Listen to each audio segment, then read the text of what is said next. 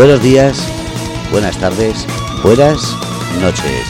Soy Fernando RC del grupo Radio Cómplices y estamos escuchando Luar Shadow Light. La verdad es que no sé si lo digo bien, el por qué es sencillo. Porque muchas veces cuando intentamos hablar en un idioma que no conocemos, la solemos liar.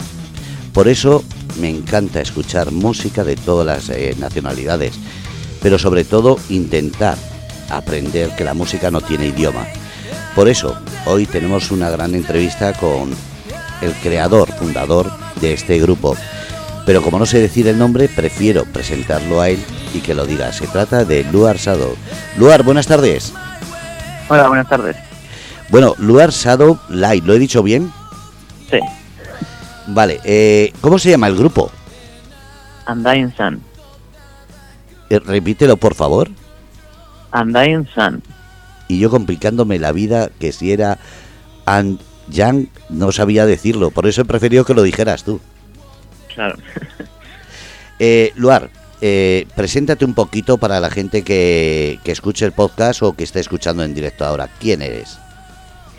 Vale, pues como tú ya has empezado a decir, yo soy Luar Light, soy el cantante Undying Sun, también el compositor y, y bueno, siempre he querido dedicarme a la música porque desde pequeño, cuando tuve el primer contacto con, con lo que es la música, es como que conecto con mi interior, ¿no? Entonces, siempre querido dedicarme de lleno a ello y al final, pues eso, con mucho trabajo, aquí, aquí estoy. ¿Por qué el heavy? es lo que más conectó con, conmigo, vamos, lo que, lo que comentaba hace un momento, ¿no? Pero Cada el, uno tiene unos gustos y... El heavy, el dedicarte a la canción eh, de este tipo de música, ¿es porque tu voz es más acorde a este tipo de música o al revés? ¿Te gustaba ya este estilo y por eso has modelado la voz a, este, esta forma de cantar? Claro, al final es, es lo que tú sientes dentro de ti, ¿no? Lo, lo que tienes y cómo eres. Entonces, una vez que tú tienes un gusto por algo, en este caso el, el power metal, que es el estilo que yo hago, ¿no? Pues ya todo va acorde, ¿no? Digamos, porque es lo que está en tu naturaleza, digamos, ¿no? Pero eh, vuelvo a lo mismo. ¿El heavy te viene desde siempre? ¿Es algo que eh, viene innato o es después de escuchar mucho tipo de música te gustó preferencias heavies? Pues fíjate, yo cuando era más, más joven, era un crío, tenía el concepto, la idea de que no me gustaba nada la música porque no conocía la música que música que conectase conmigo, ¿no? Es, y lo que oías pues es lo que ponen las radios y, y lo que escuchaba otras personas, ¿no? Cosas que no iban contigo. Entonces, después de escuchar muchas cosas diferentes, finalmente descubrí que sí que había un estilo que, que conectaba conmigo, ¿no? Y en el heavy hay diferentes ramas. Está el gótico, está eh, un montón de ellos. ¿En cuál es la que estás tú? Hay, hay millones, o sea, vamos. Sí, se ha puesto de moda cual- eso de ponerle etiquetas a todo. Sí, y cada cual además es que no tiene nada que ver con el anterior. Entonces, sí, el que en el que yo me muevo, digamos, es el power metal.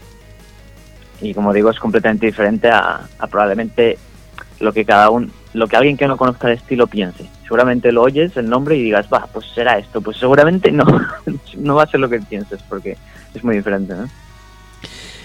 ¿Cómo es eh, la música en este momento y sobre todo esta rama heavy? Porque hubo una, un boom en los años 80, pero ¿crees que el heavy está otra vez pegando fuerte o está de capa caída? Bueno, yo creo que la música en general es la que está un poco mal, en plan, o sea, está sufriendo, digamos, ¿no? En esta, en esta etapa. Y, y te digo música en general, o sea, no, no solo en el metal, sino hasta en el pop, hasta, o sea, en cualquier estilo. Está las cosas un poquito ahí, ahí, ¿no? Andando. Entonces, pues bueno, eh, se hace, cada uno hace lo que puede y intentamos que la música siga adelante y siga viva, ¿no? Hay muchos espacios para el heavy, lo digo porque eh, Murcia en su tiempo fue una zona de rock y de heavy muy importante. Entonces, ¿hay espacios en España donde se, el heavy siga vital? Sí, sí, sí hay espacios. Lo único que está un poco... Es más como si fuese un pequeño nicho, por así decirlo, ¿no? Es como que no está tan abierto a todo el mundo. ¿Cómo fue iniciarte en la música?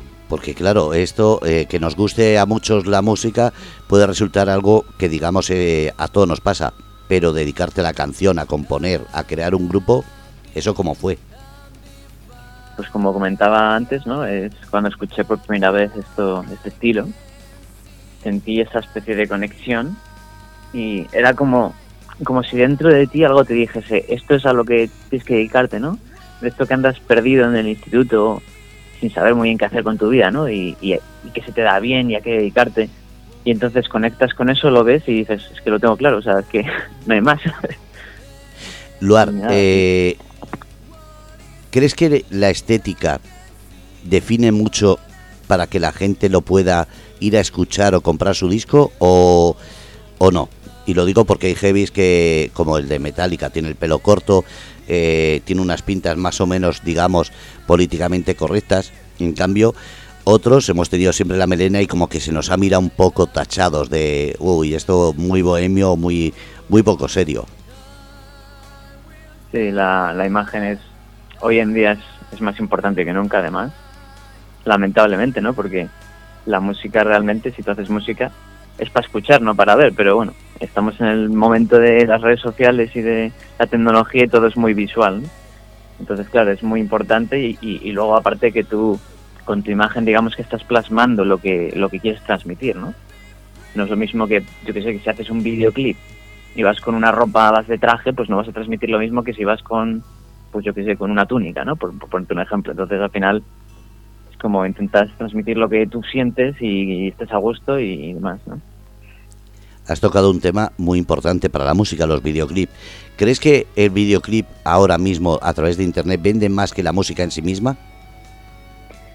Pues te diría que sí, porque es lo que te, lo que acabo de mencionar, ¿no? Que ahora es todo muy visual, demasiado. Antes, yo me acuerdo que tú me, me veías un videoclip, la calidad visual era, era pésima, o sea, casi no veías nada, eran píxeles que no se entendía nada, pero tú escuchabas la música y eso era lo que te interesaba. Y hoy en día es más como, dame un buen vídeo y la canción como si no está, ¿sabes? Contar una buena historia, hablando claro. Sí. Cantas en inglés. Eso es. ¿Por qué? Bueno, eh, siempre me... Digamos que esto sigue siendo un poco como lo que decía de conectar, ¿no? Al final los idiomas también tienen un, pueden conectar contigo más o menos. Y luego hay una cosa que me gusta mucho del inglés que es más como digamos para todo el mundo, ¿no? Y siempre los grupos que escuchas están en inglés y eso también te permite a ti entender. Si yo, por ejemplo, escucho Sonas de Ártica, que, que son de Finlandia, y se ponen a cantar en, en, finlandés, pues no voy a entender nada, ¿no? Si es en inglés, pues ya puedo aprender inglés y, y, poder saber, ¿no? Y es el idioma al final internacional por ahora, ¿no? Entonces, al final, todo te lleva ahí. Yo como persona que no sé idiomas, siempre me he preguntado, y te voy a hacer la pregunta directamente, una persona que sabe español, que crece en español, aunque aprendas un idioma de fuera, ¿cómo compones? ¿En español y lo traduces o directamente lo compones y lo escribes y, y todo en el idioma? Por ejemplo, en inglés. Pues fíjate porque muchas veces, o sea, te dirá que hasta las dos, ¿sabes? Una mezcla incluso. Porque a veces, a veces te vienen palabras en inglés que, que ni siquiera sabes ni cómo traducirlas a veces en español, ¿no? y otras veces al revés, ¿no? Entonces, pues bueno, tú vas haciendo lo que te va surgiendo, lo que te va pidiendo y al final como el mensaje que tú quieres transmitir, o sea, al final el idioma son solo letras, palabras, ¿no? Lo que hay más allá, el mensaje, no tiene un idioma, entonces es intentar sacar eso y plasmarlo con el idioma que estés usando. Pues si te salen las cosas más fáciles en español, las pones en español y luego las traduces. Si por lo que sea necesitas ir directamente en inglés, hombre, si, lo estás trabajando una letra en inglés, suele ser más efectivo directamente pensarlo en inglés porque las rimas ya las vas pensando y trabajando, ¿no? Si lo tienes que traducir a español ya igual no te cuadran las rimas, ¿no? Entonces, pues bueno, es un poco lo que vaya surgiendo, ¿no? Dejarte llevar. y a la hora de, de componer, eh, ¿cómo empiezas a componer? ¿Con la guitarra? ¿Con la batería? Eh, ¿Con un piano? ¿Cómo, ¿Cómo es tu forma de componer? Yo, yo me pongo a, en mi piano, me pongo a tocar y a buscar los acordes, solo tener una idea más o menos en la cabeza de que, de que quiero que cuente la canción, ¿no? Por ejemplo, pues saber si tiene que ser feliz, si tiene que ser triste, si tiene que tener fuerza, lo que sea, ¿no? Algo sencillo, digamos como no es que la canción vaya a contar algo sencillo, sino tener una esencia sencilla de, de cómo va a ser la canción para hacer los acordes. Entonces ya voy sacando los las tonalidades que, que me cuadran y voy creando la estructura con los acordes y luego ya lo voy pasando y lo voy trabajando todo y ya va desarrollándose y haciéndose. ¿Cómo es el, el grabar un disco? Porque mucha gente, eh, aquí cuando hablamos de cultura, hemos hablado con escritores, hemos hablado con guionistas de, de cine o de cortos o de, o de, o de, no sé, de cualquier formato, de teatro mismo. Pero en música, ¿cómo es esa creación? ¿Cómo es ese, ese momento de, de, de juntar la, la, letra con una música y más cuando la creas a piano y ahora tienes que pensar el ritmo de guitarra, el ritmo de batería, el bajo? Eh, lo llevas todo por delante, ¿verdad? Bueno, yo cuando estoy componiendo, como, como he dicho antes, empiezo con el piano y una vez que tengo todo lo que es la estructura, yo me lo llevo al ordenador. Tengo un, pro un programa con el que puedo, digamos, hacer como crear pistas con cada instrumento. Es virtual, ¿vale? No, no cojo una guitarra de verdad ni una batería, pero bueno, yo me hago el esquema para saber lo que tiene que tener un poco. Y una vez que yo tengo todo montado en la voz y todo, entonces cuando yo lo llevo al estudio. Y entonces ya se graba bien, con instrumentos ya de verdad, con músicos de verdad, y luego ya tú pones la voz con un micrófono de verdad, ¿no? Y, y se hace toda la mezcla y se, y se deja toda la canción en condiciones, ¿no? Porque al final, cuando tú tienes las demos en tu casa hechas con el programa este, pues bueno, suenan a lo que suenan, ¿no? Tienes que un poco visionarlas para, para cómo van a sonar, ¿no? También a la hora de componer eso es una dificultad añadida que tienes que imaginarte que una guitarra que está sonando mal va a sonar bien, ¿no? Entonces, pues bueno, es un poco así. Luego, claro, cada uno tiene su proceso, ¿no? Hay, hay gente que a lo mejor se va al estudio y, y las compone del tirón y las trabajan ahí mismo. Otras personas, pues como yo, pues me las llevamos ya hechas y ya luego se hacen los arreglos, los retoques y las cosas que haya que cambiar, ¿no? Pero ya está todo, digamos, puesto en su sitio, ¿no? ¿Cuántas veces te habrá pasado eso de tener una letra, una, una melodía y de repente uno de los componentes te da un toque diciendo esto podría sonar así y de repente ha sonado ha sonado completamente diferente la canción. ¿Te ha pasado? Eh, en mi caso no me ha pasado porque como soy yo el que compone, ¿no? Y el que lo hace, el que lo está haciendo todo de momento, pues claro, no, no ha llegado a surgir eso, ¿no? Pero sí que luego cuando estás en el estudio pues hacen cambios y se retocan cosas. Entonces, bueno, siempre se pueden cambiar todas. ¿no? Mientras no se salga de la idea que tú tienes. Eres muy, digamos, dictatorial a la hora de componer, es decir, tú ya tienes claro cómo tiene que sonar y cómo tiene que ir, o a la vez eh, aceptas la, las ideas de otros de, como he dicho, eh, cambia un poquito la pauta de, no sé, del ritmo de la guitarra o de darle un poquito menos fuerza, o al revés, darle más fuerza, porque en el heavy lo mismo te puede salir una balada eh, muy lenta que una balada que tenga distintos eh, momentos álgidos o, o, más bajos.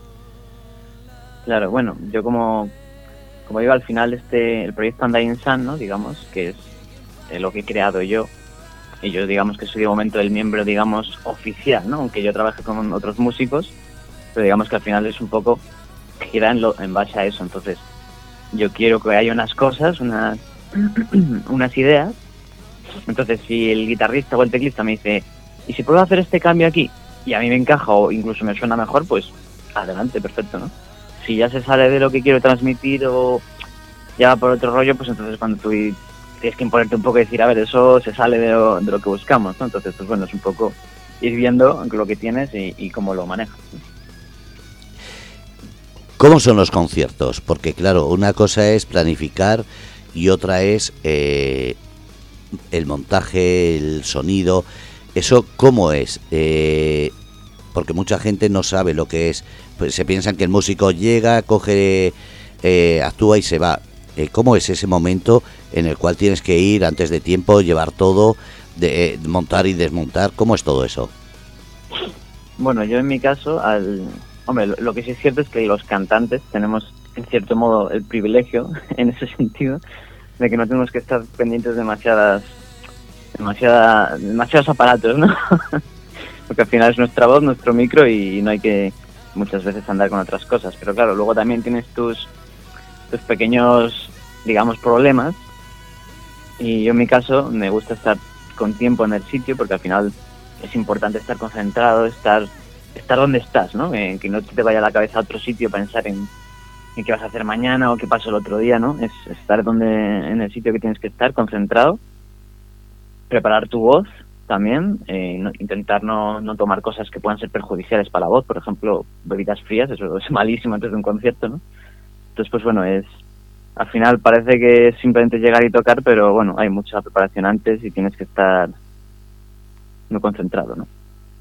Y a la hora de cuidarte, lo estás diciendo, no solamente es el cuidado de la voz, sino el saber que tienes que hacer una serie de conciertos con un espacio amplio, pero otras veces te toca hacer conciertos mucho menos espaciados y tienes que mirar mucho por esa voz y por y por esa presentación del grupo también. Claro. Y luego además cuando a veces hay problemas de sonido, porque los hay, entonces tienes que asegurarte que no te estás forzando ¿no? la, garganta, porque muchas veces puede haber gente que piense es que está actuando y, y que no se llega bien y a lo mejor la, grite más o fuerce más la garganta y es como hay que tener mucho cuidado porque una mala actuación en ese sentido te puede mandar, te puede dejar muy mal, ¿no? Entonces, sí. Luar, el mundo de la música, ¿se puede vivir de él actualmente? Bueno, es complicado decir porque hay muchísimas variantes, ¿no? No puedes prometer nada a nadie nunca y, y nunca puedes saber si vas a funcionar o no y, y luego también puedes funcionar durante yo qué sé, tres meses o un año y luego y luego no, ¿no? Entonces, pues bueno, es, es intentar, como todo en la vida, ¿no? Intentar hacer lo mejor que puedas y que las cosas funcionen y poner lo mejor de, tu, de ti mismo. Hablando claro, tener buenos contactos para meterte en el mundo musical es importante, me refiero a contactos en discográficas, fotografía, edición de vídeos, etcétera. Claro, los contactos siempre siempre son importantes. Al final, al final los contactos son personas, ¿no? Y, y las personas te pueden ayudar o te pueden perjudicar. Entonces, si tú consigues rodearte de gente que te vaya a ayudar, pues siempre todo va a ser muchísimo más fácil. Y si no las conoces, las puedes conocer. Lo que hay que hacer es tirar para adelante, trabajar, esforzarse, porque si no, nunca los vas a conocer, ¿no? O sea, al final tienes que también poner tu parte para que aparezcan las personas adecuadas, ¿no? Es decir, la vida social es importante. Claro. Luar, ¿cómo es eh, el día a día de un músico? ¿Te viene la inspiración en cualquier momento o al revés? Tienes que coger y, como dices, ponerte y centrarte y decir ahora voy a componer. Bueno, como, como siempre digo, eh, varía mucho dependiendo de, del artista ¿no? y del músico. Pero en mi caso, por ejemplo, es, por supuesto, la, tienes que estar, eh, digamos, no inspirado, sino más bien como estar dispuesto, ¿no? Si tienes un mal día, pues probablemente, aunque te tires 10 horas, no vas a sacar nada bueno. y a lo mejor un día que estés, que estés bien motivado, que estés contento, que estés, pues a lo mejor en, en, en 30 minutos haces lo de tres días. Entonces, al final es un poco también escucharte a ti mismo, ver qué, cómo te sientes y qué puedes hacer con, con el momento y, y trabajar cuando, cuando tienes que hacerlo, ¿no? Hay una cuestión que siempre me viene a la cabeza y es cómo es el mundo de un artista, porque claro, yo me levanto a la mañana, tengo cosas que hacer como la mayoría de las personas, pero el artista, la persona que tiene que componer, vivir de la música, ¿cómo es el día a día? Pues bueno, eh, lo que sueles tener en la cabeza, en mi caso al menos, es 20.000 millones de ideas y de, cosas a realizar, ¿no? Que, que, están siempre rondando y van a seguir rondando hasta que las realices, ¿no? Es como, como si te persiguiesen diciendo, hazme. Entonces, pues bueno, es vas haciendo lo que vas pudiendo poco a poco y haces tu día como cualquier persona. Con eso hay, digamos, ¿no? Y, el, y para preparar un concierto en directo, porque claro, preparar un disco es una cosa, pero eso del directo hay cortes, hay solos, hay, hay esa, esa introducción con la gente. ¿Cómo es eso? Eh, ¿Es una casi crear una familia con los otros músicos o eso es el día a día que va creándose solo dependiendo cómo sea el concierto y cómo se involucra la gente? Hombre, tú no puedes no puedes forzarlo, ¿no? Entonces, al final el día a día es el que siempre va a hacer que las cosas tiren, las cosas funcionen, ¿no? Igual que igual que cuando aprendes a, a cantar o a hacer cualquier cosa en la vida, ¿no? Al final es día a día, paso a paso y eso es lo que va haciendo que, que puedas crecer y que todo lo que hagas pues vaya funcionando mejor o mejor, ¿no? ¿Para ti qué es más fácil pensar? ¿En una gira eh, para presentación de disco o en una gira eh, como, como se suele hacer alrededor, de toda España, en la cual presentas en cada sitio un, tipo de gente, un tipo de, de, localidad y cambiará la mentalidad o la forma de, de la audiencia? Claro, hombre, yo al final el tema de los conciertos no, no es lo que, digamos, mi ámbito, ¿no? En el que yo me puedo manejar. Pero al final no depende de mí, ya depende de muchísima gente, que, que haya salas, que haya huecos, que haya... Pues claro, organizar giras pues también puede ser a veces complicada, ¿no? Sobre todo en estos, en estos tiempos. Y pues bueno, vas haciendo lo que cuando te sale pues hacer los conciertos que puedas dar y, y cuanto más gente pueda disfrutarlo pues mejor. Estamos escuchando de fondo tu música. ¿Hay alguna canción que te haya resultado más fácil de componer y, al contrario, que te haya costado muchísimo pero que estés diciendo esa es la, la que quiero yo que, que siempre esté ahí? Bueno, la, la, más sencilla de componer fue Sense of Joy, que es la, la pista número 4. Esa la... digamos que es como que me salió muchísimo más rápido que otras, ¿no? Y luego recuerdo que la, la canción Ascending Deception, que es la segunda pista justo después de la intro, esa fue la que más me costó, porque como tiene muchos cambios, está todo el rato como representando ese ascenso, ¿no? Entonces todo el rato está cambiando, no, no puede ser igual. Y llega el segundo estribillo y, y la melodía cambia, la letra cambia. Entonces, esa me recuerdo que me llevó mucho trabajo. Lo que pasa que, claro, al final, cuando tú vas haciendo más canciones y más canciones, pues vas teniendo más habilidades, vas desarrollando más conocimientos, ¿no? Entonces, si luego compones una canción que es más compleja, a lo mejor te resulta más fácil que la otra, pero porque has desarrollado esas habilidades, ¿no? Esas capacidades. Entonces, digamos que sería un poco el, el, sentido, ¿no? El punto. Ascending Deception sería la que más me ha costado, pero la más compleja yo diría que es The Promised Stone, aunque no me costase tanto, ¿no? ¿Y la que más orgulloso estás? The Promised. Que es la última. Y, bueno, luego también Antender Light, que también estoy bastante contento con esa, que es la, la canción de la que hemos sacado el segundo videoclip. Y ahora la pregunta del millón. Luar Shadow Light, ¿por qué ese nombre? ¿Por qué no algo más sencillo, no un nombre tan complejo? Bueno, la parte de, de Shadow Light al final está haciendo referencia a la luz y la oscuridad, ¿no? Es, es como un poco el contrapunto de ambas, el representando el equilibrio, ¿no? Como el yin y el yang, el día y la noche, es como intentar representar eso, estar en ese punto de equilibrio, ¿no? Igual que, que luego Undying Sun, que significa sol eterno, también es como la representación de la luz que, por ejemplo, el sol nos da a, este mundo, ¿no? Entonces, al final va por, va por ahí la, la idea. ¿Qué elegirías?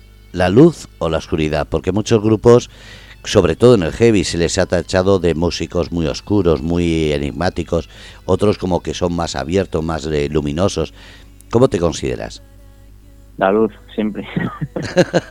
Hay que ir a la luz. La luz es la vida. Tú imagínate que el sol se apaga, adiós. ¿Cómo son las entrevistas que estás habituado a hacer? ¿Te sientes eh, como que en, un, en algún sentido son muy repetitivas, sobre, sobre todo cuando qué tipo de música, qué canción, qué no sé qué. En ese sentido, eh, los medios de comunicación pecamos de poco originales a la hora de entrevistar. Hombre, siempre hay preguntas que se repiten, lógicamente, porque al final, quiero decir, un, periodista no va a estar mirando todos los medios en los que ha salido un artista, porque entonces no tendría tiempo para hacer ninguna entrevista, ¿no? entonces, claro, es, es, imposible que no se repitan algunos tópicos y al final si te dedicas a música, pues te van a preguntar de la música, ¿no? Y qué haces o cómo, o qué estilo llevas o lo que sea. Entonces, bueno, siempre suele haber alguna de esas. ¿Hay alguna pregunta que no te han hecho nunca y que digas, es que siempre estoy deseando que me la hagan? No, la verdad es que la verdad es que no, porque al final al final en, cuando haces un trabajo como este metes tantas cosas por todas partes y buscas que, que todo tenga un sentido que al final dices, es que hay tanto que contar que es que no sé ni por dónde empezar, entonces no hay nada que se me quede en el tintero. Son muchas cosas a la vez, entonces no tienes una en concreto, ¿no? ¿Crees que en España falta un poquito o mucho apoyo? y hablo de las salas, porque crear conciertos ya sabemos que es difícil y cada día eh, te exigen más, es decir, tiene que haber un mínimo de aforo para que te den un, no sé, una plaza de toros, un campo de fútbol. Pero salas de concierto, ¿crees que eh, esa iniciativa que hace años sí había muchas, eh, se está perdiendo? Es posible. Hombre, también hay que tener en cuenta, como, como mencionaba antes, que al final con la pandemia ha habido muchos muchos cierres de, de, salas, incluso salas famosas, que a muchos años han tenido incluso que cerrar. Entonces ya estás quitando posibilidades ¿no? y opciones. Más luego las listas de espera de, grupos de años pasados, que al final, que parece que no, pero quiero decir, los ahora para reservar una sala a lo mejor necesitas hacerlo con dos años de antelación, porque las colas son reales, ¿no? Y, y si hay menos menos salas, pues todavía se queda todo más colapsado, ¿no? Entonces, pues bueno, eh, es, un tema complicado en ese sentido. ¿Cómo es eh, la colaboración con, eh, Jesús Llanes? Pues yo estoy muy, encantado de haber podido trabajar con él porque hemos podido, bueno, aparte de, su escuela, ¿no? que al final tiene una, una gran escuela que te permite crecer mucho como artista, pero luego también te permite, digamos, que poder realizar ese sueño, ¿no? De, poder sacar un disco, poder hacer las cosas que, pensabas que nunca ibas a poder, ¿no? Entonces, en ese sentido, pues es, algo maravilloso, ¿no? ¿Cómo te defines? Introvertido, extrovertido, porque claro, como, como músico todos pensamos que todo el mundo tiene que ser muy extrovertido, tiene que eh, no tener miedo escénico, etcétera, pero ¿cómo eres realmente? Bueno, no sabría muy bien cómo definirme, ¿no?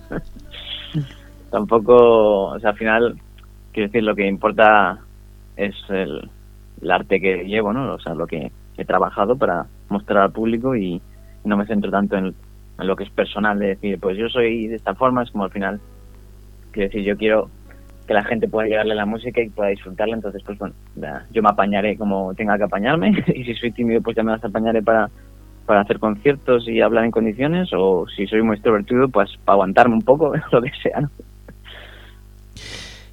¿Cuáles son las influencias eh, actuales, ahora que estamos hablando de un grupo creado, de un grupo de power metal? Porque claro, todos nos criamos o nos hemos criado con un tipo de música. Yo empecé, por ejemplo, con ACDC, lo típico, pero después he ido cambiando de géneros. He escuchado gótico, he escuchado power, he escuchado trash, pero eh, ¿a ti qué influencias tienen y cómo empezaste con esas influencias? ¿Han variado? Bueno, yo, como mencioné al principio, eh, cuando era muy pequeño no me gustaba la música porque no había encontrado nada que conectase conmigo, ¿no? Y cuando escuché por primera vez grupos como Stratovarius y Sonata Ártica, que es un power metal, es cuando, digamos que conecté. Es como si cuando me fabricaron me pusieron en el código Power Metal, ¿no? Grabado. Entonces al final es como, eso es lo que siempre ha estado conmigo, con lo que siempre he conectado y al final es, es la influencia principal, ¿no? Entonces, lógicamente siempre tienes influencias de todas partes y, como yo suelo decir, hay influencias en todo, ¿no? Eh, no solo en la música. Tú haces música, tú haces una canción, pero esa canción no está influenciada solo por la música que a ti te gusta, sino puede estar influenciada por una película, por una frase en un libro, por una experiencia en un parque, o sea, mil cosas, todo lo que es la vida, al final te, te va inspirando, te va, te va enseñando y, al final te todo forma parte de ti, ¿no? Al escribir la música, ¿eres protagonista de ella o eres eh, lecciones de vida o historias de otras personas o inventadas? ¿Te refieres a lo que cuento? Sí, a lo que cuentas o a la hora de escribir, pues si tengo un mal día eh, me sale este tipo de canción o si estoy muy feliz eh, me sale otro tipo de canción. Nada, yo a mí lo que me gusta mucho es contar una historia, ¿no? Y al final pues siempre en los discos intento, en este primer disco intenté, bueno, lo que he hecho es, contar una historia de un personaje, ¿vale? Y voy contando, o sea, la historia va desarrollándose a lo largo de las canciones de principio a fin, con un principio y una resolución. Y, eso es lo que sé que hay muchos grupos que hacen de todo, ¿no? Eh, que si hablan de una novela, que si de repente lo que tú has dicho, eh, tengo un mal día, pues lo cuento, ¿no? en mi caso, pues eso, me gusta más contar una historia y, ya está, ¿no? Centrarme en ello. Una historia que además salga de mí, ¿no? Que no esté yo qué sé, no contar la odisea, ¿no? Sino al final sacar lo que tú tienes dentro, intentar dar tu, tu parte, ¿no? Tu impresión sobre el mundo y intentar ayudar a los demás con, con cómo tú ves las cosas, ¿no? Al final eso es un poco lo que, lo que busco, ¿no? El mundo de la cultura siempre ha sido un mundo reivindicativo. ¿Crees que en ese sentido tu música también se puede considerar así? Bueno, yo, yo defiendo lo que es eh, hacer las cosas bien, ¿no? Eh, intentar ser la mejor versión de ti mismo. Entonces, pues bueno, no estoy tanto en no estoy en, lo que se suele interpretar al, o sea, en lo que se suele pensar cuando dices esas palabras de rebeldía, de vamos a luchar, vamos a ser unos salvajes, no, yo en ese sentido soy más de vamos a pensar y ver cómo somos por dentro, intentar ser lo mejor que podemos ser y, y que digamos que nuestra existencia valga para algo, ¿no? Que, estemos aquí para hacer algo y no, no haya sido que se acabe nuestra vida y, no hemos hecho nada y ha sido como si no hubiésemos estado y o dejamos el mundo peor, ¿no? Hay que intentar dejar el mundo mejor, es, es lo que yo defiendo un poco, ¿no? Las redes sociales son importantes para comunicar y darse a conocer.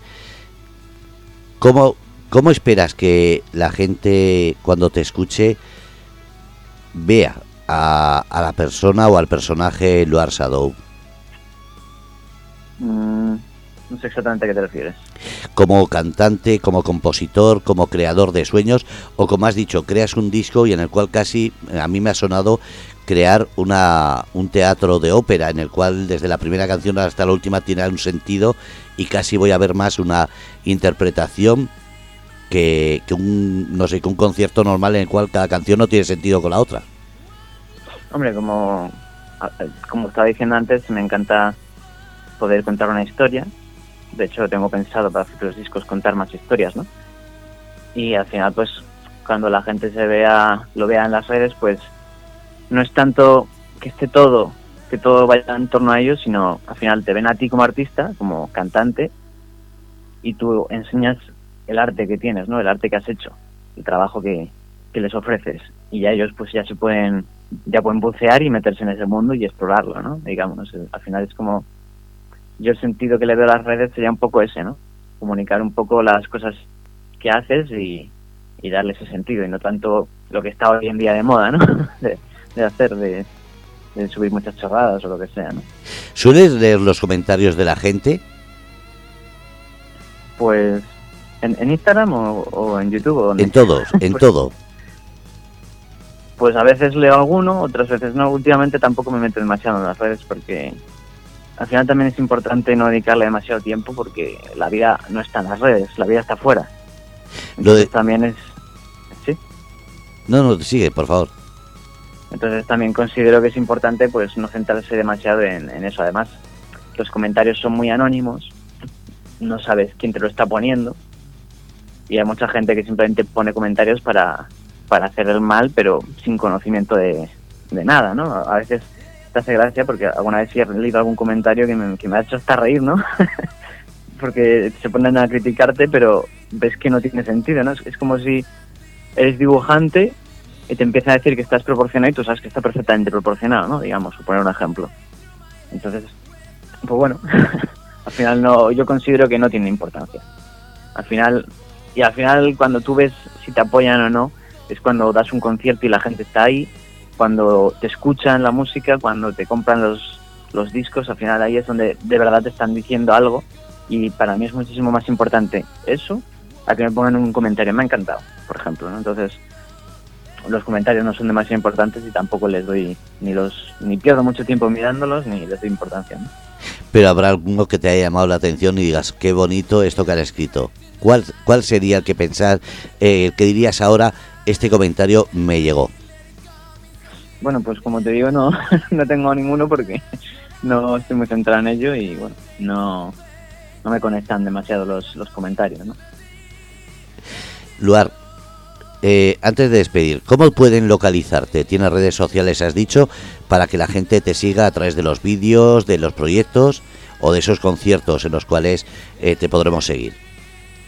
Sí, eh, principalmente lo que uso es Instagram, ¿vale? Eh, que puedes buscar lugar, eh, sería el arroba luarsl, ¿no?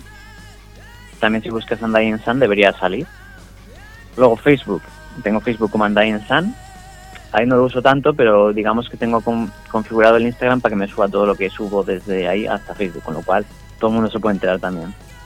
Y luego pues nada, pues la música la puedes escuchar en cualquier plataforma digital y, y luego tenemos la página web que es www.undyingsun.com y ahí se puede también comprar los discos, camisetas y, y lo que quieras, ¿no? Vale, ya he puesto a seguir y estoy poniendo el enlace de, de Instagram en la parrilla para que así la gente que entre lo vea. Y si alguien tiene alguna duda, que me pregunte y le pasaría los datos. Vale, perfecto. ¿Qué le dirías a la gente que te pueda escuchar y que, bueno, pues no solamente quiera conocer más de, de ti, de tu grupo o de los conciertos? ¿Qué, ¿Qué, le dirías que van a encontrar cuando te vean o te escuchen? Hombre, lo que yo considero que es importante es que la gente escuche, aunque sea un estilo que digan power metal, eso no lo escucho en mi vida. Que prueben a escucharlo porque nunca se sabe, te puede sorprender, pues tener una idea en la cabeza y que sea completamente diferente, ¿no? Entonces tú prueba a escucharlo, si no te gusta no pasa nada y, no tienes por qué seguir escuchándolo, ¿no? Entonces, que prueben a escucharlo, a ver si conecta con ellos y bueno, yo lo he hecho todo desde el corazón y, y nada, he puesto mi ser, digamos, ¿no? Estoy viendo que has tenido ya diferentes conciertos, incluso he visto alguna portada de Sober y también eh, tuyas.